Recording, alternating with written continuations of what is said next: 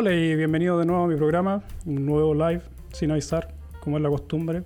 Y voy a comenzar con el programa de hoy.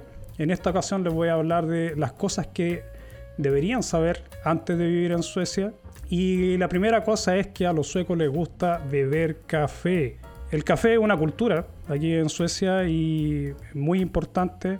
La gente bebe mucho café eh, y tiene también mucha relación con esta tradición sueca del fika. Y según los datos que pude recopilar, Suecia es el sexto país del mundo en el consumo de café con 8,2 kilos per cápita. Esa es la cantidad de café que se bebe en este país y se toma mucho. Incluso hay, eh, podríamos decir, el Starbucks sueco, que es el, eh, ¿cómo se llama? Expresso House. Ahí tú puedes afiliar a un programa que tienen y puedes recibir café de forma ilimitada durante un mes por creo que 200 coronas, que es muy poco dinero, teniendo en cuenta la cantidad que puedes beber. Existen muy buenos cafés, tienen las exportaciones muy buenas, tienen mucha variedad. Puedes encontrar cafés muy refinados que son muy caros y otros que son más baratos. Las tiendas venden muy buen café y se bebe mucho café, es fácil de conseguir, eh, existen máquinas muy buenas que se venden a muy bajo precio porque la gente aquí le gusta beber mucho café.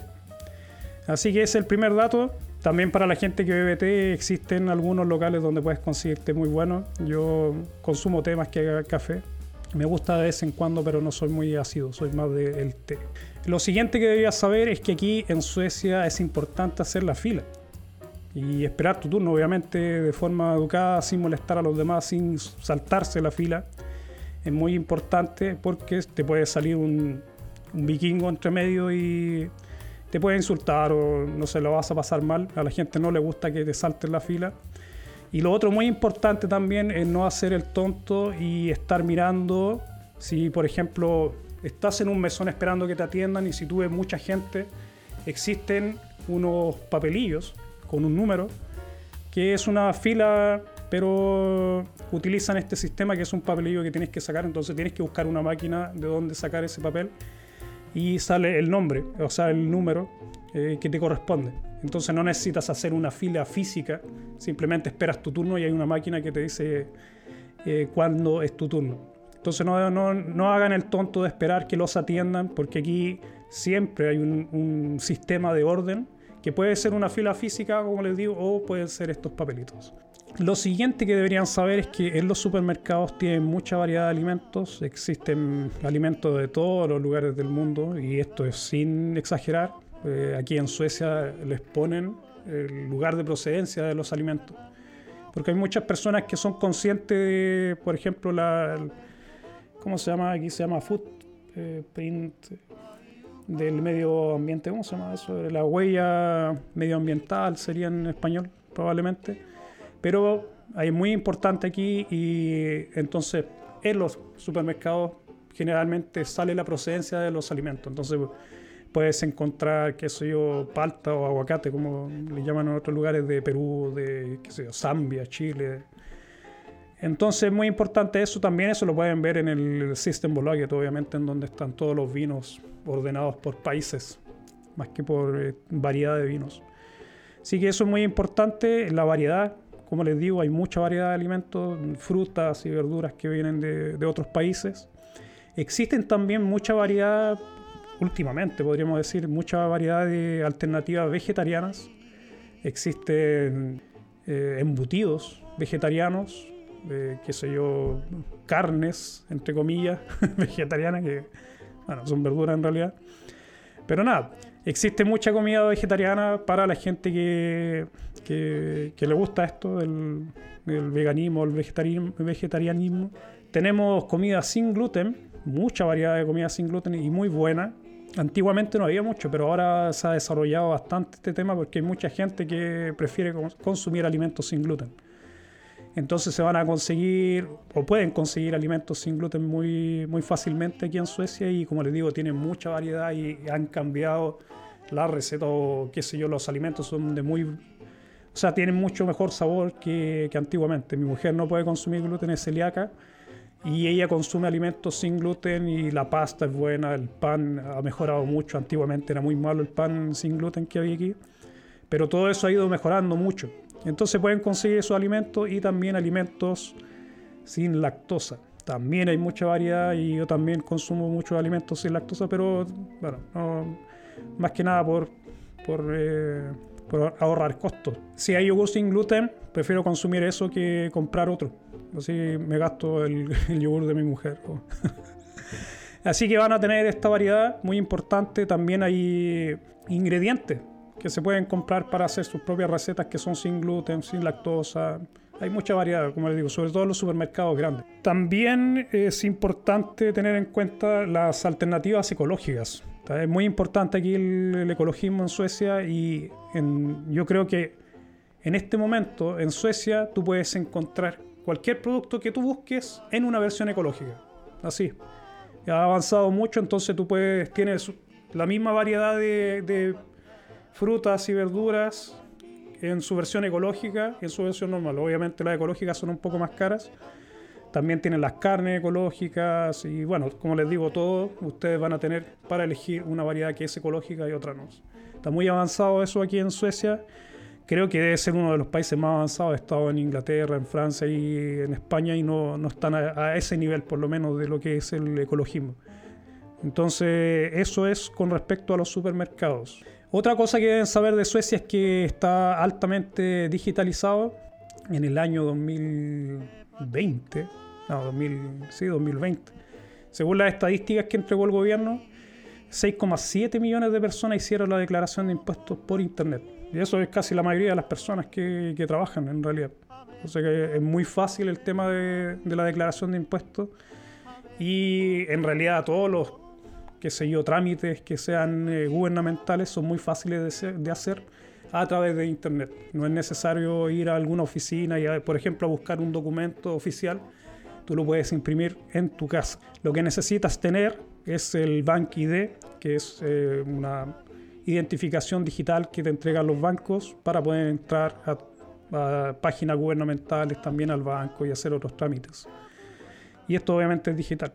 Esto también está, tienes que tener obviamente tu person number o tu número personal.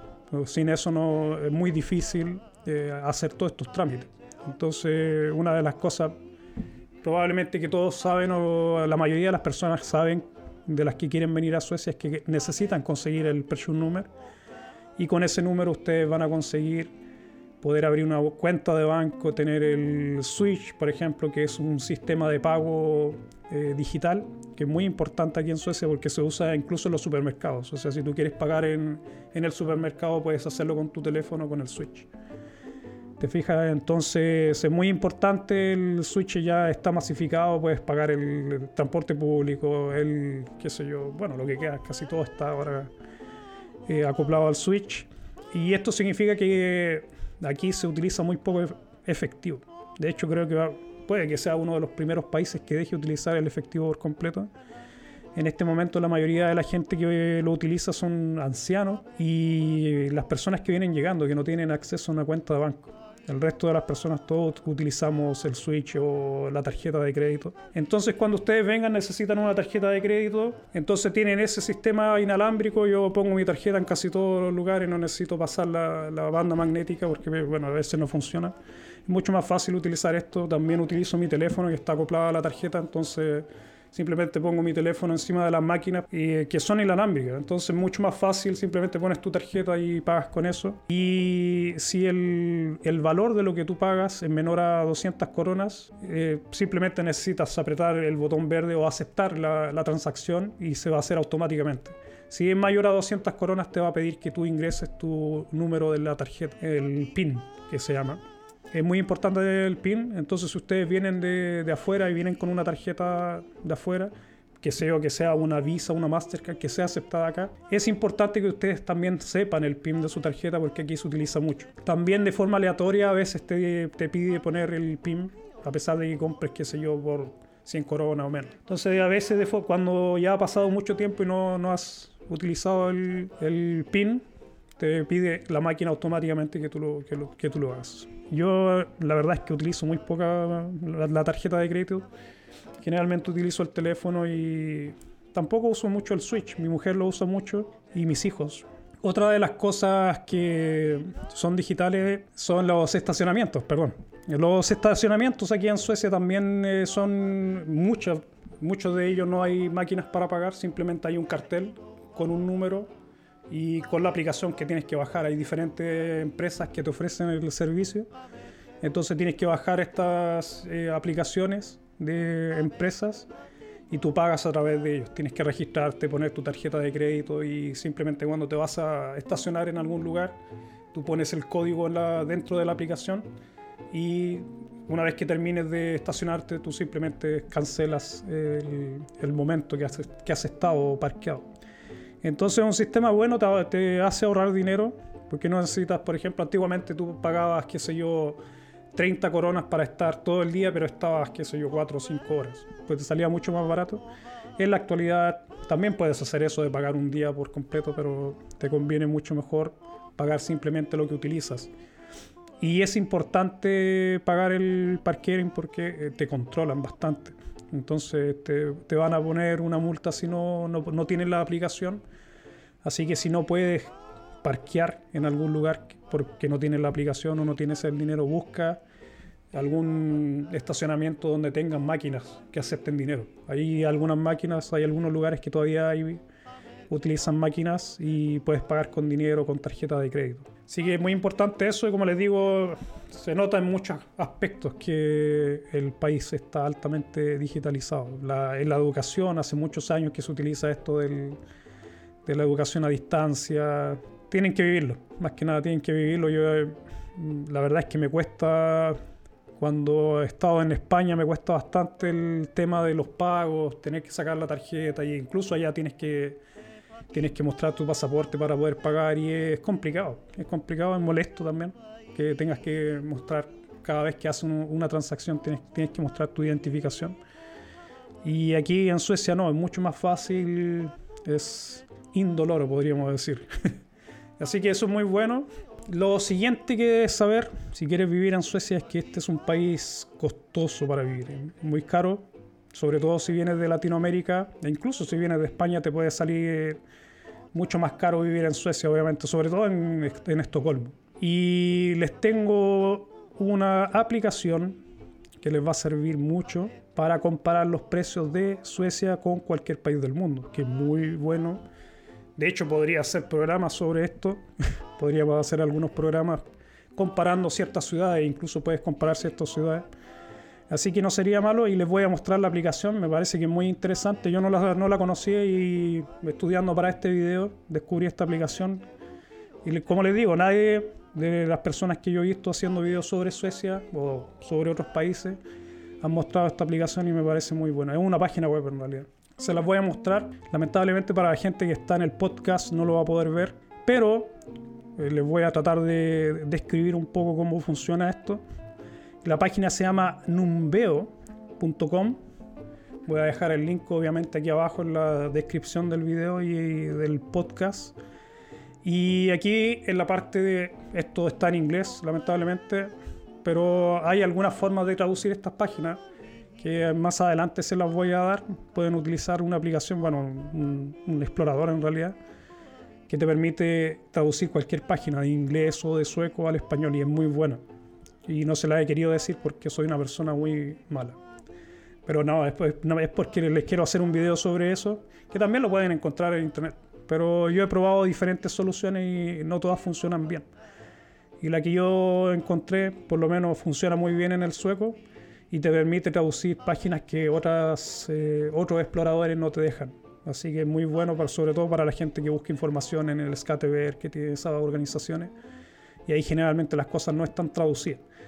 Pero de todas formas tenemos aquí la página Numbeo, la pueden ustedes traducir a lo mejor con su propio explorador, pueden tratar de hacerlo, está en inglés, es mucho más fácil que el sueco.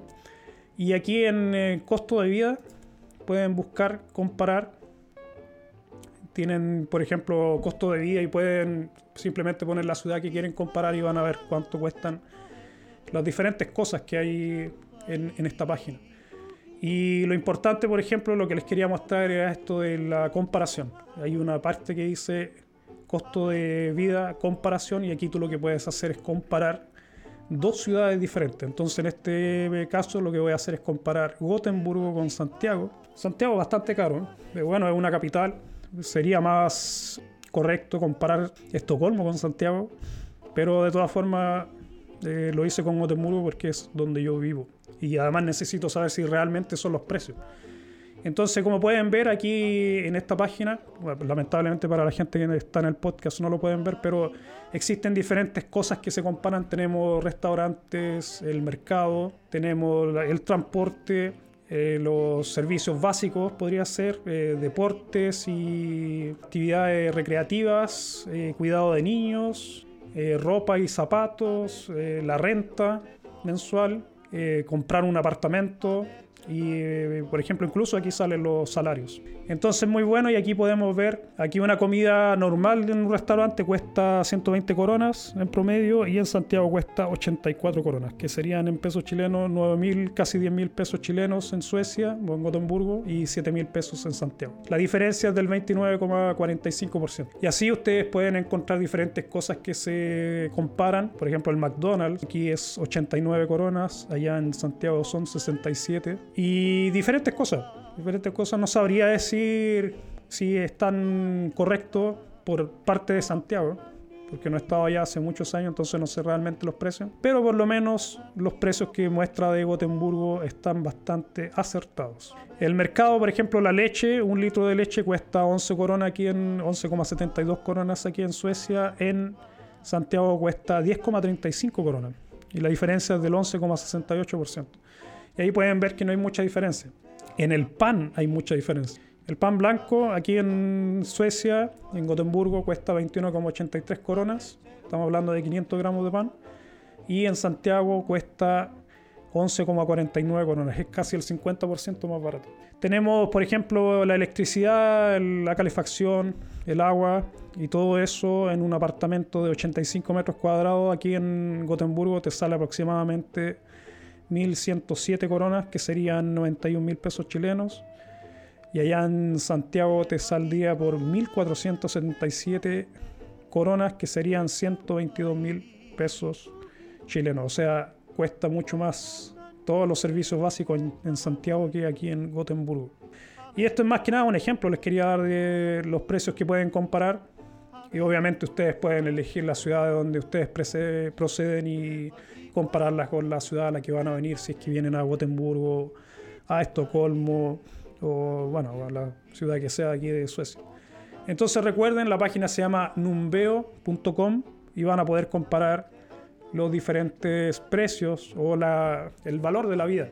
Otra cosa importante que deben saber si quieren vivir aquí en Suecia es que deben aprender sueco. Hay muchas personas que me preguntan Beto, debería aprender sueco puedo vivir con, con, el inglés. Y yo les digo que se puede. Hay gente que lo hace, pero depende de, también de dónde trabajas. Si trabajas en una empresa internacional, puede que te acepten el inglés y no necesitas aprender el sueco, pero eso también te va a perjudicar de cierta forma porque la forma de integrarse a este país, siempre lo he dicho, es a través del idioma y eso es en cualquier país. Entonces hay mucha gente que al final termina aburrida de este país porque no se integran, no se sienten bien, sienten que es difícil tener amigos con los suecos y es principalmente porque la gente no se comunica todo el tiempo en inglés, a pesar de que hay mucha gente que sabe inglés aquí en Suecia y que tiene muy buen nivel, de hecho es uno de los países que tiene comparativamente uno de los mejores niveles de inglés como segunda lengua. Aún así es importante que entiendan que no todos lo hablan y que no todos lo quieren hacer a pesar de que lo hacen, a pesar de que hay gente que, habla el idioma. Eh, no todos quieren tratar día a día con gente que, que no habla su idioma. y es entendible, o sea, yo creo que en todos los países preferimos que nos traten con el idioma local. Entonces es muy importante que ustedes también se hagan la idea de que tienen que aprender el sueco a pesar de que ustedes no lo utilicen. A pesar de, a lo mejor ustedes vienen de paso y ahí podría tener más sentido no aprenderlo. Si es que van a estar un par de años y luego van a, van a migrar a otro país o se van a volver a sus países, a lo mejor ahí no tiene mucho sentido invertir tiempo en, en el idioma. Que de todas formas yo se lo recomiendo porque nunca, nunca es malo aprender algún idioma. Y obviamente si van a vivir en este país o en el país que sea va a ser mucho más fácil aprender el idioma tratando con la gente local.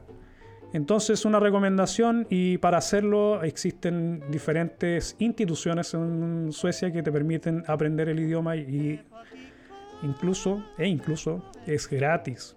Entonces, no hay excusas. Realmente simplemente las ganas de hacerlo. Y yo sé que no es muy fácil, o sea, tener las ganas. A mí me gustó tener ganas de aprender el idioma, pero tarde o temprano llega el momento donde lo tienes que hacer y lo recomendable es hacerlo más temprano que tarde. Entonces este sistema que existe aquí es el SFI, es el Svenska for es en sueco, y es el sistema que existe a nivel nacional en donde tú puedes inscribirte a alguna de estas instituciones que te ofrecen el sueco para inmigrantes. Esto es gratis, tienes que acercarte a la comuna respectiva donde vas a vivir y ellos te van a indicar cómo hacerlo. Muy importante el SFI, además te lo piden en los trabajos. Entonces, si tú vas a, quieres vivir, te vas a radicar en este país, obviamente, una de las cosas más importantes y que te recomiendo que hagas de inmediato es aprender lo antes posible el idioma y te va a servir también mucho para los trabajos. Porque como te digo, aquí en Suecia, a pesar de que hay mucha gente que habla el inglés, va a preferir el, el sueco y de hecho te lo ponen como condición para o en los trabajos tienes que tener cierto nivel de sueco y generalmente a los inmigrantes les piden simplemente el SFI, no, te piden mucho más y yo te digo que el SFI no es, digamos, un gran nivel. Estamos hablando de algo básico, de una comunicación bastante simple. Los cursos más avanzados de, de sueco se llaman eh, eh Svenska som andraspråk, que sería sueco como segundo idioma y ahí sí ya tienes una conversación más fluida, qué sé yo. Más, es más importante el nivel del, sueco. En el SFI es simplemente poder comunicarse, cosas fáciles, cosas simples. Entonces tampoco es, es, que te pidan mucho. Por eso les digo, hay gente que en seis meses ya consiguen sacar ya el certificado del SFI. Yo lo hice en seis meses, pero tampoco era tan bueno el nivel. Pues, o sea, no, se puede pedir mucho más con seis meses de, estudio. Claro que un, puedes elegir estudiar intensivo y por lo menos en aquella época yo estudiaba casi ocho horas al día de sueco. Durante seis meses obviamente tú aprendes a comunicarte por lo menos cosas básicas muy rápido. Eh, lo otro es para la gente que no, a lo mejor no tiene el permiso y aún así quieren comenzar con la práctica mientras esperan su number Es el Sprock Café, que son las, las bibliotecas, tienen este sistema en donde tú entras a los cafés y tienes que comprar, qué sé yo, un café y fica, que es un café y algún dulce o algo que quieras comer, un pan puede ser también un sándwich. Y te sientas en una mesa, en las mesas generalmente tienen una bandera que indican qué idioma es el que se va a practicar. Entonces tienes sueco, español, inglés, alemán, chino, lo que sea. Hay muchos idiomas, hay diferentes bibliotecas que tienen este sistema es gratis, obviamente, simplemente pagas por el café y eso sería. Y eso también te puede servir para conocer gente. Así que el Explore Café, muy recomendable, nunca lo hice y tampoco existía cuando yo llegué. es algo relativamente nuevo, pero muy bueno. Me parece muy bueno para la gente que está recién llegando y además te puede servir para conocer gente. Otra de las cosas importantes es sobre la igualdad de género. Aquí Suecia y bueno, los países de Escandinavia son los países que están más avanzados en lo que es la igualdad de género. Y lo podemos ver en, qué sé yo, en la política, incluso en los trabajos. No tanto así en los salarios. Los salarios siguen, sigue habiendo una disparidad entre hombres y mujeres. Pero en general uno puede ver que hay trabajos que podría uno decir que son generalmente de hombres, en donde hay mujeres cada vez se ve mucho más. En el caso mío yo veo que eh, conductoras de camiones, que hay, cada vez llegan más mujeres que me conducen camiones que un, una profesión que generalmente lo hacían los hombres. En la actualidad se ve que hay muchas más personas que, realizan esta actividad. Así que hay igualdad en ese sentido. Obviamente existen cosas por mejorar, como les digo, el tema del sueldo, a lo mejor el acceso a posiciones importantes en empresas sigue siendo igual de, mala que en otros países, pero como les digo, este es uno de los países que más ha avanzado, a pesar de que todavía hay cosas que mejorar. De todas formas, probablemente van a encontrar mucha más igualdad en Suecia que en sus países de origen. Así que hay mucho, hay mucha cosa ahí que, que sacar de la igualdad tenemos, por ejemplo, que las parejas tienen 480 días de permiso parental y esto es a repartir entre los dos padres. Y esto ustedes lo pueden usar hasta que el niño cumple los 8 años. Así que es muy importante, tienen mucho tiempo para estar con sus hijos y es bueno, es bueno el sistema, eh, tienen que aprovecharlo. Si están aquí en Suecia, si vienen llegando ustedes y tienen hijos pequeños, también se pueden acoger al permiso parental, porque es un derecho de los niños. Si ustedes tienen permiso de residencia, sus hijos van a tener el mismo derecho, a pesar de que no nacieron en el país. Otra cosa importante que ya esto es más a nivel también internacional, o sea, la mayoría de los países donde el hombre y la mujer trabajan en una casa y es importante aquí que los dos tengan sus carreras, sus profesiones y se desarrollen de forma igualitaria en sus profesiones. Entonces no, se acostumbra a que, por ejemplo, la, la, mujer se quede en casa cuidando al hijo y el padre trabaje. O sea, generalmente, como les digo, tienen la oportunidad de dividir la cantidad de tiempo que están con su hijo y aquí lo hacen mucho. Los suecos, los padres suecos se quedan, obviamente, muchos meses porque también tienen que tener presente que hay algunos meses que son solamente del padre y esto fue un cambio que se hizo en esta política. Antiguamente eran 480 días a repartir, pero era cosa de los padres cómo se repartía y generalmente lo, no generalmente, pero había muchos padres que no utilizaban este sistema y dejaban que la mujer se quedara con el hijo todo el tiempo y ellos no estaban con el hijo nada, ni siquiera un mes, ni siquiera una semana. Entonces lo que hacían, eh, lo que hicieron en el gobierno fue dejar un par de meses que son obligatorios o simplemente son los hombres quienes pueden utilizar este tiempo. Entonces es importante utilizar esos días y por qué los padres no utilizan, ustedes pensarán, ¿por qué no utilizan los días si es que el gobierno te paga? Es que el gobierno no te paga por completo tu sueldo, entonces vas a perder un poco de dinero que es creo que el 10%.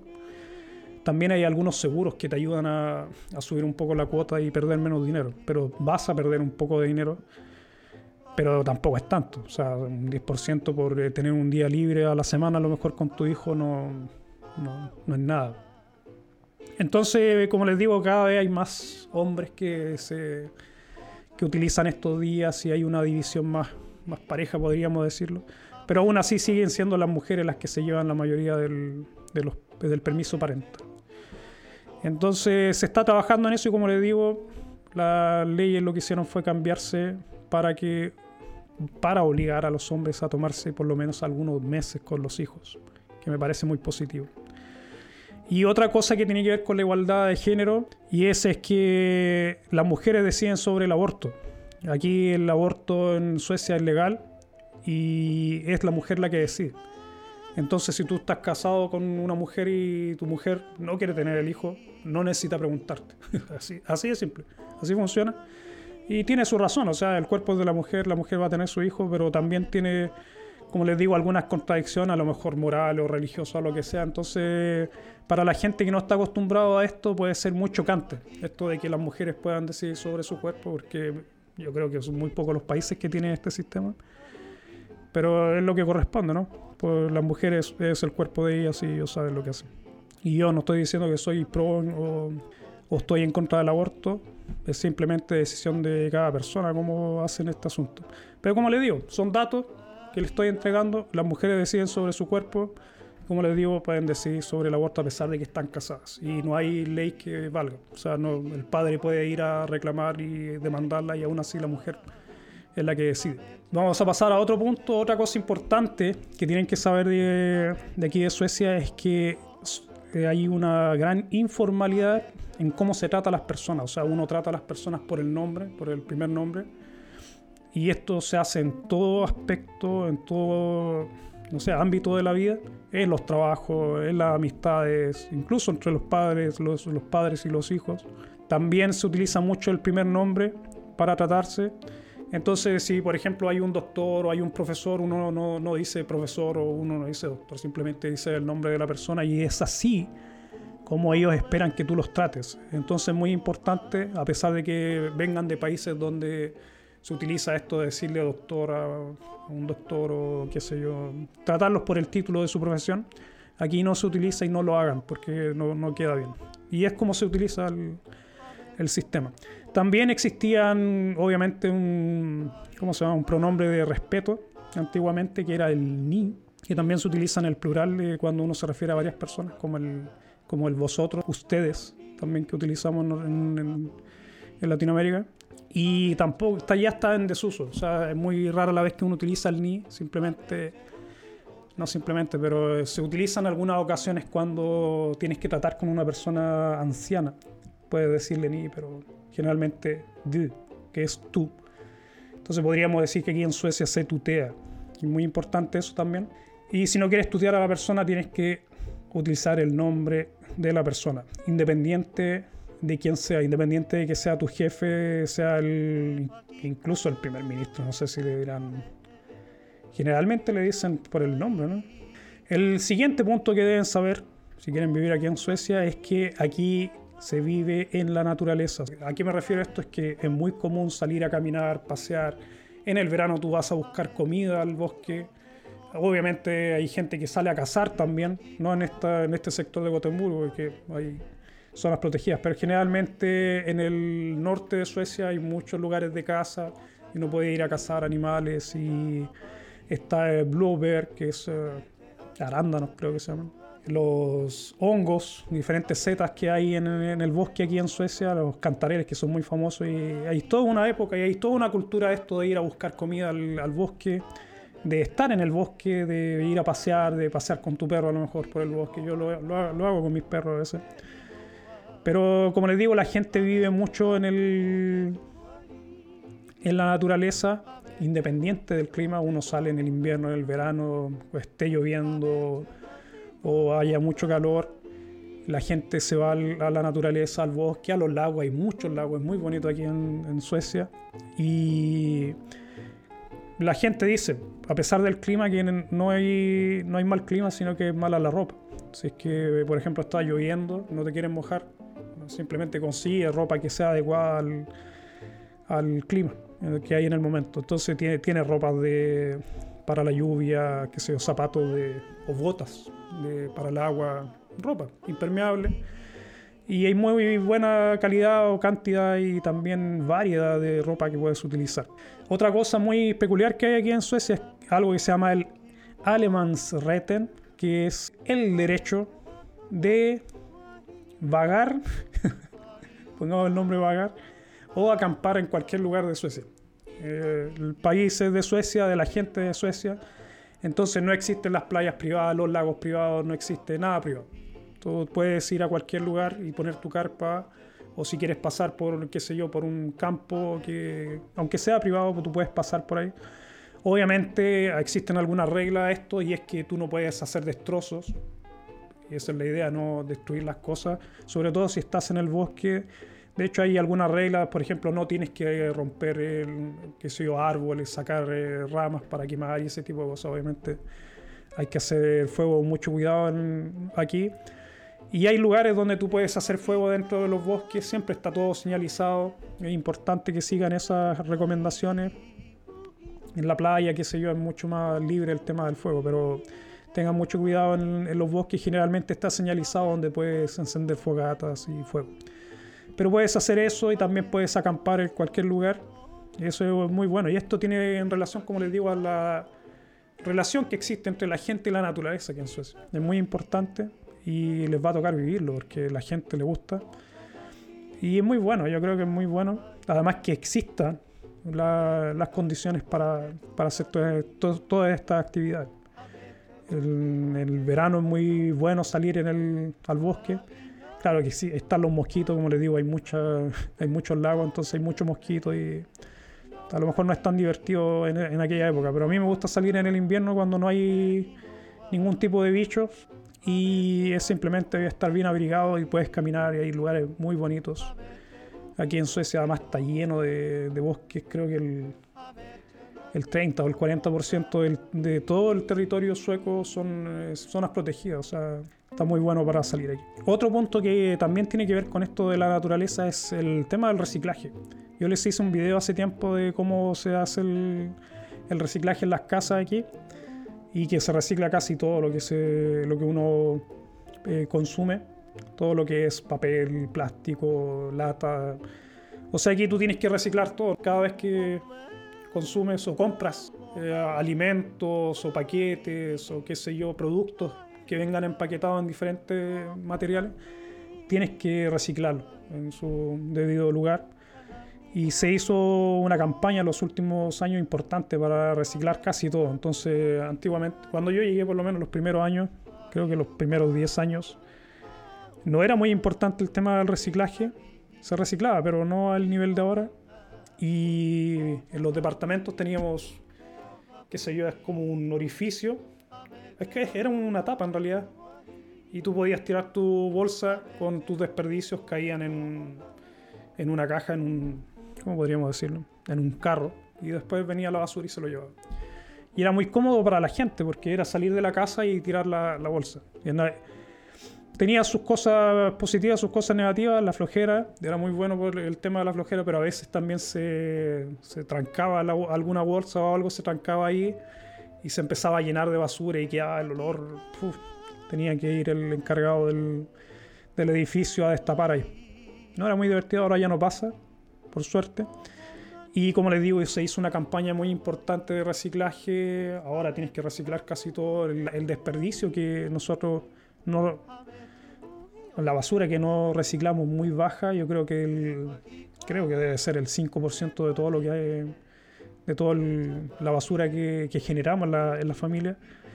Y que somos cinco personas, es bastante basura que se genera, pero todo está reciclado. Es simplemente tenemos una bolsa donde hay cosas que son muy difíciles de reciclar porque a lo mejor vienen combinados, qué sé yo, plástico con papel, o que ya es muy complicado estar sacándolo. Y aún así ese tipo de basura aquí se quema para generar energía, entonces al final termina teniendo también su uso. No es que existan vertederos, aquí en Suecia no hay vertederos y de hecho se ha estado comprando basura de otros países para poder mantenerlo la calefacción, porque con eso se calefacciona allí el país. Es un sistema muy bueno de reciclaje yo creo que todos los países deberían tener algo parecido. Y por lo menos aquí funciona súper bien, la gente ya está acostumbrada. A nosotros también nos tomó un tiempo, no es que llegaran de un día para otro y pudiéramos hacer este, esto del reciclaje. Antiguamente simplemente tirábamos todo en una bolsa y lo tirábamos a la basura. Aquí hay gente que lo hace todavía, pero la mayoría de la gente recicla y yo creo que es algo importante y que algo que cuando lleguen a este país traten de hacerlo. E incluso ahora se recicla lo que es la comida. Todo lo que sea alimento ya que está viejo, la comida que da sobrado, qué sé yo, los desperdicios, se junta eso y con eso se crea biodiesel.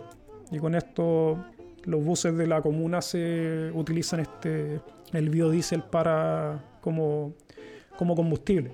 Entonces una forma de reciclaje muy buena pueden encontrar videos de cómo funcionan estas plantas de procesadoras de, desperdicios biológicos aquí en Suecia, que es muy interesante. Pueden encontrar en YouTube ese tipo de videos. Eh, una cosa importante del reciclaje es que desde el año 2020 se impuso un impuesto extra a todo lo que es el plástico y una bolsa normal en este momento cuesta casi un dólar. Está 6, 7 coronas cuesta que digamos que son 80 centavos de dólar para que tengan una idea más o menos de cuánto es, es bastante dinero. Entonces ya no conviene mucho comprar las bolsas de plástico, te están cada vez más te están metiendo el papel y de hecho te venden bolsas de papel y son mucho más baratas. Se hizo una campaña para que la gente utilice o reutilice las bolsas de plástico o compren bolsas que son más duraderas. Entonces así disminuyen lo que es el plástico. Por lo menos las bolsas, que es mucho. Y, oye, ya voy a cumplir casi una hora de esto y creo que lo voy a tener que dividir porque tengo muchos puntos. Voy a completar esta la segunda página y haríamos dos videos porque hay mucha información Otro punto importante que tienen que saber es que el invierno aquí es frío y oscuro. En algunas partes de Suecia, incluso en el invierno, van a tener no más de tres horas de luz solar. que eso es muy poco. el lado positivo de esto es que, por el contrario, en el verano van a tener mucha luz. Es lo que, el precio que uno paga por tener la, la, primavera y el verano aquí en Suecia son espectaculares. La temperatura es buena, es agradable el, el, clima en general. Antiguamente llovía mucho más que ahora. Ahora, por lo menos en el sur de Suecia, está mucho mejor el clima. También tiene que ver esto con el cambio climático. Hay incluso un par de semanas que hace mucho calor un mes a veces que ha hecho calor aquí, estamos hablando más de 30 grados, que eso es antiguo, o sea, algo que no se veía nunca. Pero estamos hablando de esas temperaturas por lo menos un par de semanas y no es malo. Y el frío depende simplemente de la ropa que utilizas. Está todo aquí con calefacción, el transporte público, los negocios, eh, cualquier edificio que entres tiene calefacción tu casa tiene calefacción centralizada, no tienes que pagar extra por la calefacción. Recuerda que se utiliza la basura para calentar las casas y todo esto. Entonces hay sistemas para pasar el tema del frío y la oscuridad. Hay gente que le gusta, hay gente que le afecta. Los primeros años puede ser a, lo mejor algo novedoso, no lo vas a sentir, pero si vives muchos años, termina afectando tarde o temprano. Eh, yo creo que a todos pasamos por algún momento en donde es una mierda el invierno sueco por el frío, por la oscuridad y también si tienen muchos problemas, a lo mejor económicos, de, de otra índole, el clima no ayuda. Pero ya con el tiempo uno se acostumbra y se hace menos difícil o tedioso el, invierno. Y como les digo, hay gente que dice que le gusta el frío y la oscuridad, pero no al nivel de Suecia. hay lugares donde son muy fríos, estamos hablando de incluso 30 grados bajo cero con invierno de, qué sé yo, nueve meses. No, no es divertido. Para ningún, para ningún mortal es divertido. Pero por el contrario, tiene, si te vas al norte de Suecia vas a tener algunos meses de mucha luz y no tanto calor.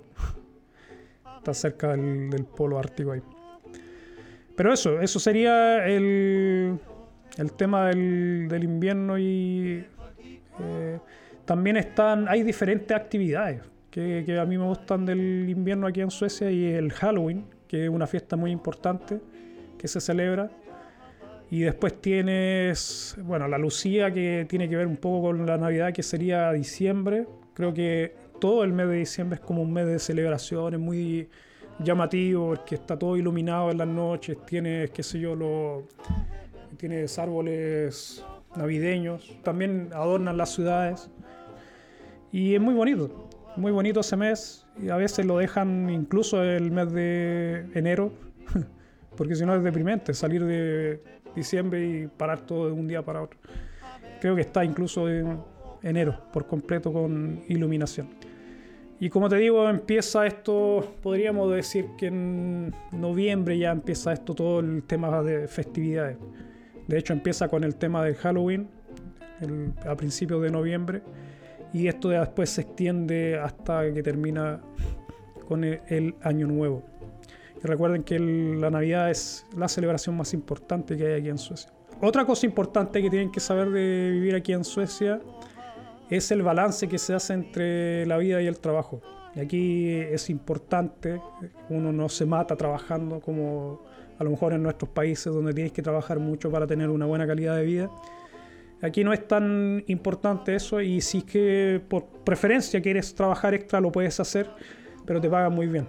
Y eso es lo que yo he hecho últimamente, he trabajado extra bastante, pero me pagan, me pagan mucho y me conviene. En el momento, por ahora necesito un poco de dinero extra y, por ejemplo trabajo los días domingo y me pagan lo que me pagarían por un día normal el, dos veces. Entonces me conviene y también cada hora que tú trabajas extra, por lo menos en las empresas grandes que tienen estos contratos colectivos que se llaman, eh, tú recibes cierta cantidad de horas que tú tienes que tomarte luego que en, en algún momento, que se llama comp, no sé de qué vendrá eso el comp, pero muchas empresas lo utilizan y yo donde trabajo, por ejemplo, si yo trabajo extra, por cada día de trabajo me dan cierta cantidad de comp, si es que yo trabajo a deshoras. Por ejemplo, yo trabajo de las 3 de la tarde a las 12 de la noche y desde las 10 de la noche en adelante hasta las 12 a mí me corresponde comp. No me pagan, pero me dan una cantidad de tiempo libre que yo me tengo que tomar. Y esto es acumulable, entonces, y no es menor. El año que trabajé por completo, alcancé a juntar creo que 100 horas de comp. Eh, saquen la cuenta de mucho tiempo libre que tenía. Y también lo puedes juntar con tus vacaciones, que son 25 días, pero eso lo voy a hablar. Ah, en el siguiente punto. el, el, siguiente punto, el julio es el mes de las vacaciones. Y ahí tenemos 25 días de vacaciones pagadas. En todas las personas aquí en Suecia tienen 25 días pagados, pero también existen los días feriados. Son 13 días, alrededor de 13 días feriados que tienes durante el año, que son pagados también. Y claro, no todo el tiempo tienes esos 13 días porque a veces caen lo, qué sé yo, un fin de semana y ahí te, te mata toda la idea de los feriados. Pero a veces te toca que tienes bastantes días feriados, en las escuelas también les dan días libres a los niños, los niños tienes muchos días libres, comparado por lo menos con Chile, donde generalmente tienes vacaciones de invierno y luego las de verano. Aquí tienes semanas de deporte, semanas de Halloween, eh, qué sé yo, la Navidad, tienes muchas semanas de libre. Entonces no es todo el tiempo estar estudiando, no es ir a la escuela todo el tiempo. Yo creo que hay un mejor balance entre incluso la escuela y, y la vida. Y como les digo, en el trabajo también, tú tienes la posibilidad de trabajar extra pero si tú trabajas extra también tú recibes una cantidad de tiempo que luego te lo puedes tomar, lo puedes juntar con tus vacaciones. Y es fácil hacer, qué sé yo, dos meses de vacaciones. Y tú hablas en tu trabajo y dices, me quiero, quiero tomar el comp que tengo acumulado junto con mis días de vacaciones y se planea todo eso. Entonces tú puedes juntar esos días y puedes tener dos meses de, de vacaciones fácil. Y como les digo, si trabajas a deshora, yo trabajé de noche también. Eso también hacía que cada hora que yo trabajaba me daban una cantidad de tiempo extra. Muy bueno el tema del comp. También si no lo quieres trabajar, también lo puedes vender. Recibes dinero. Yo vendí, una vez tenía casi 250 horas de comp y vendí 100, pero no me convenía mucho. Tuve que pagar mucho impuesto por eso. Así que lo mejor es tomarse los días libres, más que vender los días que tienes. Y como les decía, julio es el mes de las vacaciones y los negocios cierran los, negocios grandes, por ejemplo la fábrica, la Volvo donde yo trabajo, cierran cuatro semanas.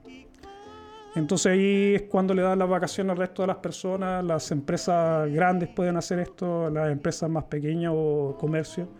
A lo mejor no cierran por completo, pero tienen, qué sé yo, gente que trabaja medio tiempo, estudiantes que trabajan generalmente los veranos, eh, los trabajos que son importantes o que necesitan seguir funcionando tienen personal de, como les digo, estudiantes o gente de reemplazo, mientras la, gente habitual está de vacaciones.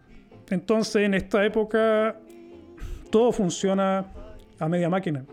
Todo lo que es gubernamental está casi parado. Entonces, si tú empiezas a hacer trámites en, yo diría incluso junio, pues la gente puede tomarse las vacaciones. Hay gente que se empieza en junio a tomarse las vacaciones. Junio, julio y agosto, estos tres meses son la época en donde uno puede un poco jugar con el tema de las vacaciones y ahí es, ya es cuando empieza a, ponerse muy lento todo lo que es burocracia. Entonces tengan en presente eso, muchas empresas, como les digo, cierran en este mes o, funcionan a media máquina. Así que tenganlo presente y esto tiene que ver, como les digo, con el tema del balance de la vida y el trabajo y para las empresas les conviene mucho les conviene mucho más o les, se les es mucho más fácil cerrar por completo que tener a media máquina funcionando una empresa. Yo creo que hasta aquí lo voy a dejar para, por el día de hoy, porque tengo muchos más puntos y esto me va a tomar creo que una hora más y completo el resto de los puntos. Y lo que voy a hacer es ahora hablar con la gente que está en este momento y responder sus preguntas.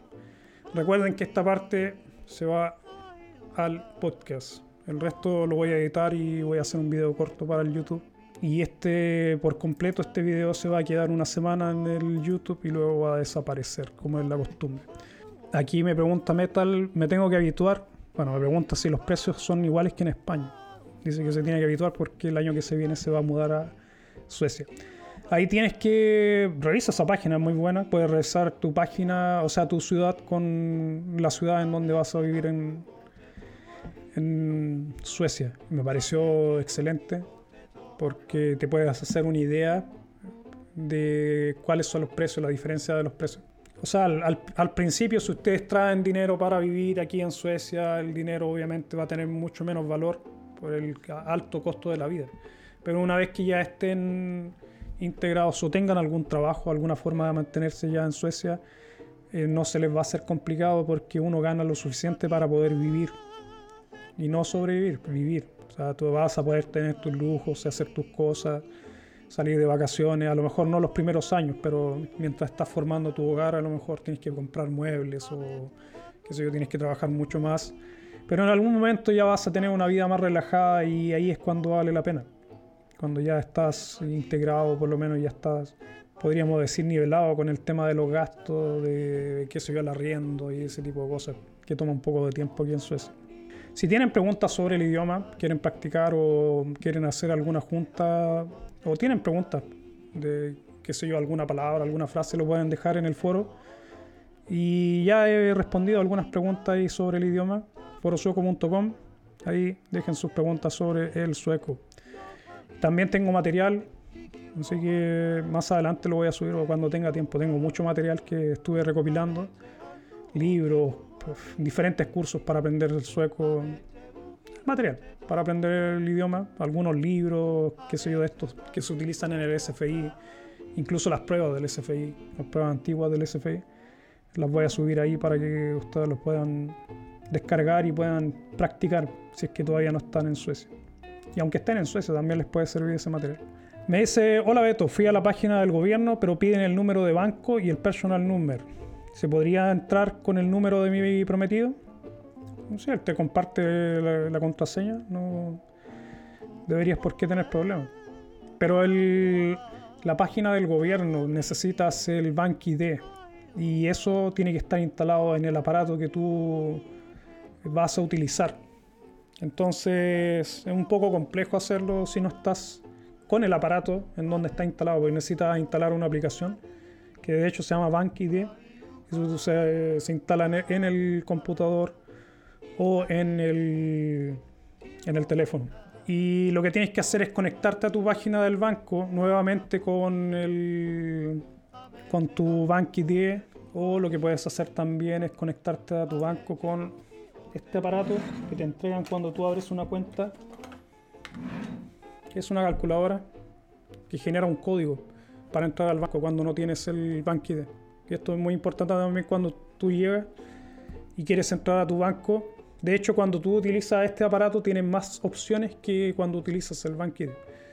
En el, el BankID, en la página del banco, tiene algunas opciones que están, no están activas. Pero sí cuando utilizas este aparato, que te lo entregan cuando tú abres una cuenta. Entonces con esta calculadora, a pesar de que no tienes BankID, lo que puedes hacer es entrar a tu banco, solicitar la aplicación, descargar el certificado y necesitas este aparato. Entonces, a pesar de que tú tengas a lo mejor la contraseña y el nombre de usuario o el person number de tu prometido, no vas a poder entrar porque no está instalada la aplicación en tu, en tu computador o en tu teléfono. Como te digo, sí se podría hacer a distancia, si es que, ellos se ponen de acuerdo con tu, tu pareja y él te da los números que necesitas ingresar y bueno, y haces toda la instalación. Que igual es un poco complejo porque está en sueco, la mayoría de los bancos están en sueco y algunos también tienen la opción de inglés, pero eso sería. Pero sí, tampoco es tan complejo. Eh, hay manuales que puedes descargar de, en el YouTube de cómo instalar el BankID en tu computador. Y bueno, una vez que ya tengas el BankID y tengas instalado tu certificado en tu computador, cuando tú entras a una página gubernamental te pide una contraseña que tú eliges cuando generas este certificado y con eso tú puedes entrar cuando quieras, de donde quieras, a las páginas gubernamentales o a la página que quieras, incluso al banco. Como te digo, se puede hacer si coordinas con tu pareja para que él te entregue los números necesarios para entrar al banco desde tu computador o desde tu teléfono para que puedas entrar. Pero no es lo recomendable, o sea, te dicen que te pueden robar la contraseña o cosas por el estilo. Entonces tienes que tener mucho cuidado con eso. Tienes que proteger esto. Es importante lo del BankID. Ah, me pregunta el Jenny si se puede aprender sueco desde la página del gobierno. No, no puedes. Porque para, para, entrar al SFI tú tienes que estar en Suecia y tienes que ir a un encuentro con la gente de la comuna. Tú entras, por ejemplo, en la página de la comuna donde vas a vivir y te dice la dirección donde tú tienes que ir y pedir una hora o a veces tienen esto que se llama drop-in, que se llama en sueco, que es simplemente dejarse caer. Eso sería la traducción. Tú puedes ir y te dejas caer y, hablas con alguna persona y ellos te dan las alternativas que existen para que tú puedas eh, estudiar sueco. Existen muchas alternativas, está por ejemplo estudiar online, porque hay una pregunta más abajo que alcancé a leer que decía si se puede hacer el... Aquí está Metal, me pregunta, Beto, ¿podemos hacer el SFI online? Sí se puede hacer, pero tienen que estar en, el país. O sea, si tú trabajas y no tienes el tiempo, puedes inscribirte a las, las clases online, pero yo no se las recomiendo. El estudiar el idioma online es como, bueno, ustedes estudienlo en su casa y traten de hacerlo y van a ver que no, no, es tan bueno, porque si lo haces presencial creo que uno se esfuerza mucho más, tiene la oportunidad de practicar con tu compañero de banco, que también es una buena práctica, porque si, si lo haces online, a lo mejor cuando practicas sobre todo hablar, vas a grabar un audio y la profesora te va a decir si está bien o está mal. En cambio, cuando hablas con personas, yo creo que es mucho más natural. Entonces, eh, tiene la opción, tiene, tiene la opción de hacer los cursos, qué sé yo, la mitad presencial y la mitad en línea, eh, tiene la opción de estudiar los fines de semana, tiene la opción de estudiar por las noches, tiene muchas opciones para hacer el SFI. Es cosa de elegir, pero lamentablemente tienen que estar en el país para hacer esto. Y eso sería, no hay más preguntas. Les quiero dar las gracias a todas las personas que participaron. Como les dije, lamentablemente no puedo avisar cuando hago los los live y lo hago principalmente para que esto quede un registro. Pero también me gusta que tengan ustedes la posibilidad de, preguntar cosas y podemos interactuar. Por eso hago los live, a pesar de que no puedo avisar cuándo los, puedo hacer, trato de hacerlo de todas formas. Así que lo dejamos para la próxima semana. Espero a lo mejor a la misma hora, como les digo, no les prometo nada, así que no, no les puedo decir a la misma hora más tarde. Cuando pueda, la próxima semana voy a hacer el siguiente, la siguiente mitad de esto yo creo que son, creo que voy en la mitad de los puntos que son bastantes los que encontré, que son puntos muy importantes para la gente que quiere venirse a vivir aquí a Suecia. Así que los dejo a todos, saludos, gracias por participar, nos vemos la próxima semana.